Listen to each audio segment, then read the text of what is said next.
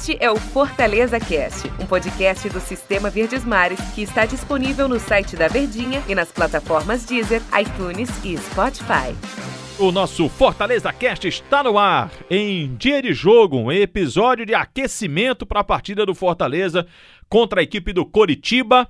Muito prazer, eu sou o Antero Neto.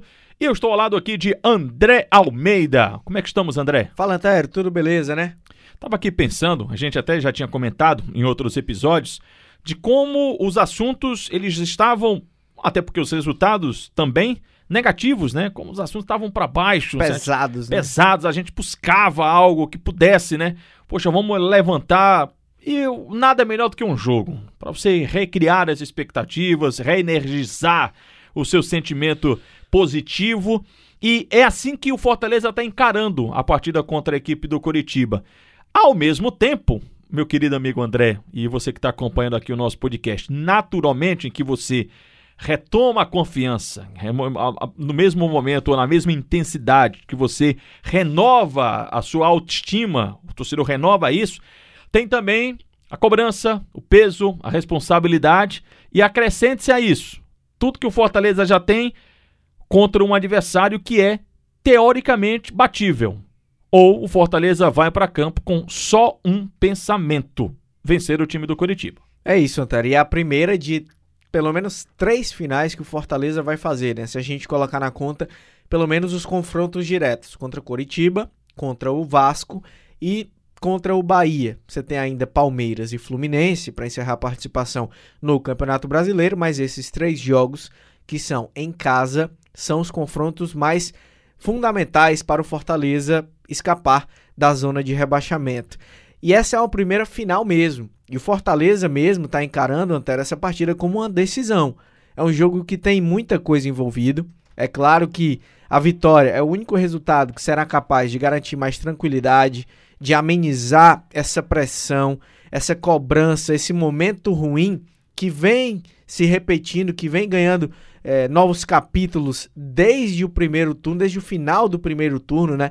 O segundo turno do Fortaleza, como um todo, é muito ruim. E agora, no momento derradeiro do campeonato, tem é, a oportunidade, o Fortaleza, nas mãos, dependendo somente de si, de escapar da zona de rebaixamento. Mas tem um ponto, Antero, que até gera, pode gerar discordância dos torcedores. Hum. Tem, claro, uma grande importância essa partida contra o Curitiba. A vitória é o único resultado que interessa. Um empate ou uma derrota serão péssimos, atrapalharão demais e muitos torcedores podem até apostar todas as fichas nesse jogo. Eu acho que estão apostando todas as fichas nesse jogo. Mas se não vencer o Coritiba, que é um resultado que pode acontecer, Fortaleza é favorito. Fortaleza tem a necessidade da vitória. É quem vai tomar as iniciativas do jogo, quem vai tentar ser o protagonista e quem vai, desde o começo, buscar fazer por merecer o resultado positivo. Mas ele pode não vir. E caso não venha, a frustração ela será inevitável. E esse momento, que já é muito ruim, vai ganhar um capítulo a mais. Vai ter um peso ainda maior. Mas não é fim de, de carreira, não é fim de campeonato. Não sei como que o Fortaleza, caso aconteça, se aconteça, bate na madeira três, seis vezes, dobrado, nove, triplicado, para ver se isso não acontece. E não sei como é que o Fortaleza, caso isso aconteça, repito, administrará o ambiente Essa... É que vai ser um. Porque assim, o Fortaleza está colocando todas as fichas nesse jogo. Essa é uma grande questão. O próprio clube, né? Assim, jogadores, comissão, diretoria. Ah, a gente comentou já aqui, teve uma postagem do Fortaleza, né? Cinco finais. Se você não conseguir essa final, como é que fica para as outras quatro decisões que o assim está encarando o time? E assim é fato mesmo, né? Sim. Então Fortaleza tem colocado nesse jogo muita, muita responsabilidade em cima dessa partida que o jogo já teria por si só. E aí eu tenho percebido, uma sensação aqui minha do Antero, não sei se o ouvinte tem percebido isso, que o Fortaleza tem colocado muita responsabilidade. E é aí onde eu chego, André. No jogo, o Fortaleza ele tem mais responsabilidade do que o Coritiba. Sim. O Coritiba também é um time que tá aí, ó, meu amigo, situação delicada, enfim, quase caindo, 90 e tantos por cento de chance de rebaixamento. Mas, e, e, talvez por isso mesmo, que a grande responsabilidade é do time do Fortaleza. Por esses aspectos que a gente trouxe aqui. Por jogar em casa, por estar tá nessa situação, por depender apenas dele e, e, e ter esse confronto direto, né? Tem vários motivos para que o, a responsabilidade do jogo é do time do Fortaleza. Sim, sem a menor dúvida. Mas a grande questão, Antero, vai depender também da rodada, dos adversários, de como serão os outros jogos. Porque é aquele momento que o torcedor, claro, quer que o, precisa que o Fortaleza faça a parte dele, que é o que não vem fazendo nos últimos jogos, mas você tem que estar tá um olho no gato e outro no peixe, né? Você tem que estar tá de olho no, nos, nos jogos dos adversários. Que, é que os caras estão fazendo. Exatamente, até porque o Fortaleza pega ainda na sequência dois dos concorrentes diretos que estão logo na frente dele, o Vasco e o Bahia, e há uma possibilidade que esses times desgarrem um pouco mais. Aí como é que fica uma situação mais complicada? O Fortaleza não vence o Coritiba e os adversários, de fato, vencem as suas partidas e descolam um pouco mais. Aí, meu amigo, complicou muito. Mas em um cenário em que o Fortaleza eventualmente, e aí a gente bate na madeira mais uma vez, mas eventualmente ele não faça a parte dele e os outros também tropecem. Você vai diminuir uma rodada, mas ainda com possibilidades de deixar a zona de rebaixamento de escapar. Vai ser bom? Não. A pressão vai aumentar? Sim. A confiança vai ser um pouco mais abalada? Sim. Então é um dificultador ainda mais, mas é, para o torcedor que age muito, claro, com o coração, né? Com a emoção, com a paixão. Uhum. E tá no papel dele, mas racionalmente e matematicamente, que é o mais importante, o campeonato não acaba na quinta-feira. E em compensação, vamos pro outro lado. Se vencer, se os adversários tropeçarem. Sim. Aí, aí é o melhor dos mundos. Aí o melhor dos mundos. Você se enche de ânimo, porque você terá mais uma semaninha para enfrentar o time do Vasco também em casa. Aí para matar de vez o outro concorrente direto. E com duas vitórias seguidas você vai aliviar bastante.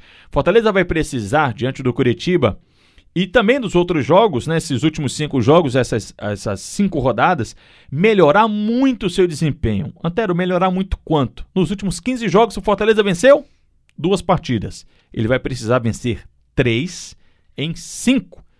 E ele, no primeiro turno, Fortaleza não venceu o Vasco, não venceu o Bahia, não venceu o time do Curitiba. Muita coisa andou debaixo da ponte, muita água, melhor dizendo, passou por debaixo da ponte. Foi um outro cenário. E esses cinco jogos, na minha opinião, André, estão num recorte totalmente oposto do que aconteceu no campeonato. Demais. É para você passar um muro, passar uma navalha e dizer, ó, são os últimos cinco jogos, é até um número emblemático, né? Porque não é quebrado, é número quase fechado, cinco, mão fechada, ah, uma mão inteira. Então, nesses cinco jogos, Fortaleza tem que resolver a sua vida e meio que esquecer o que aconteceu e ser talvez uma outra equipe. E aí depende dele. Não é uma missão fácil. Fortaleza tem que se reinventar. Falar em reinventar, Anderson Moreira ainda não tem condições de comandar a equipe, mas ficamos felizes com a notícia da alta do Anderson Moreira do hospital. Ele está com a Covid-19, vai terminar o processo, né, o período de recuperação. O tratamento acontece em casa, mas na medida do possível, orientando o time do Fortaleza, Léo Porto seguirá comandando o time, ele que é um auxiliar permanente do time do Fortaleza.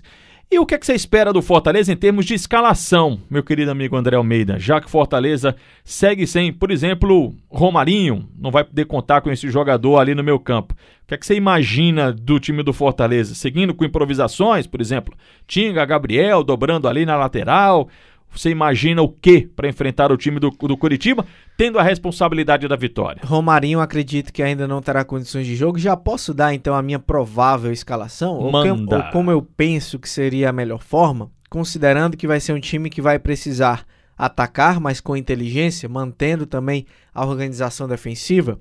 Felipe Alves no gol, Gabriel Dias na direita, Jackson que volta, né? E Paulão na dupla de zaga. E na esquerda, Bruno Melo. O Bruno Melo que foi no banco contra o Atlético Mineiro, o Carlinhos foi o titular, mas voltaria com o Bruno Melo pelo aspecto também de bola parada, que pode nesse jogo em que o mínimo detalhe faz a diferença, ser um aspecto que pesa ainda mais para o Fortaleza. E pelo amor de Deus, né? O Fortaleza teve pênalti contra o Bragantino, não fez, teve pênalti contra o Atlético, não fez. Você falou de bola parada, tem que, né, tem que acabar com essa fase aí também. Contra os dois Atléticos, né? Não fez, o Goianiense e o Mineiro. Então são três jogos seguidos tendo pênalti, dois desperdiçando. Meio de campo, Felipe e Juninho, voltaria com o Juninho. E natural, né? Natural. E manteria o Ronald. Manteria os três. Não como três volantes mesmo, mas num esquema mais parecido como o Rogério Ceni já fez em outros momentos, o Ronald atuando mais como um ponta. E aí manteria é, no lado no, no sistema ofensivo também. O, o Romarinho não vai poder jogar, a gente já falou sobre isso. Eu deixaria o Tinga como alternativa de segunda linha. É um jogo que o Fortaleza vai precisar de força física, de intensidade. O Tinga não vem bem depois da Covid, mas pensando nas opções, nas alternativas, iria com ele por ali. Até porque o Oswaldo está muito abaixo. O Oswaldo está fazendo um campeonato brasileiro muito ruim poderia ser uma opção de entrar no segundo tempo de velocidade, até porque ele não tem mais aquele gás todo, não tem mais aquele vigor físico que era uma característica dele, principalmente para jogar na velocidade. Dava uma segurada para lançar ele no decorrer do jogo. No comando do ataque, David e Wellington Paulista. O time do Coritiba não vai ter o Sabino, o zagueiro, aquele que cobra o pênalti todo diferente, né? Não está recuperado 100% da Covid, depois de cumprir os 10 dias do isolamento. Você concorda com a escalação? Concordo, eu acho que é uma boa saída. É, não é fácil escalar o Fortaleza. É, ver se eu consigo, consigo, ser, consigo explicar.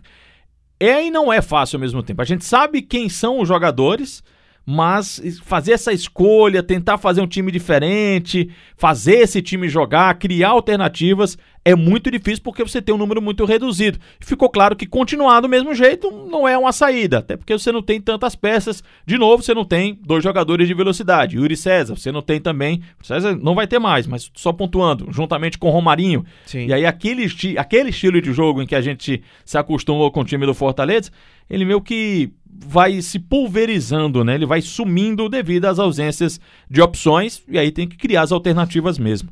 Então, o Sabino, que é zagueiro do Curitiba, não joga. Os atacantes Robson e Pablo Tomás, os dois estão com Covid. E o Jonathan e o Neilton, até mais conhecido também, né? Também não joga. O time do Curitiba vem a campo mais uma vez com os, o show dos Natans, que é Wilson, Natanael, Natan Ribeiro, Henrique Vermude e Guilherme Biro, Natan Silva, Hugo Moura e Matheus Galdesani, Sarrafiore, Rafinha e Natan. Esse é o time do Curitiba que vai enfrentar o Fortaleza nesta quinta-feira e vamos aguardar que após o jogo, no próximo episódio, a gente esteja falando de que, olha, respira o, o, time tricolor, respira o torcedor tricolor depois da vitória contra o Curitiba. Por hoje é só, pessoal. Valeu, André. Valeu, Antero. Um abraço a todo mundo. Até a próxima. abraço, pessoal. Até a próxima.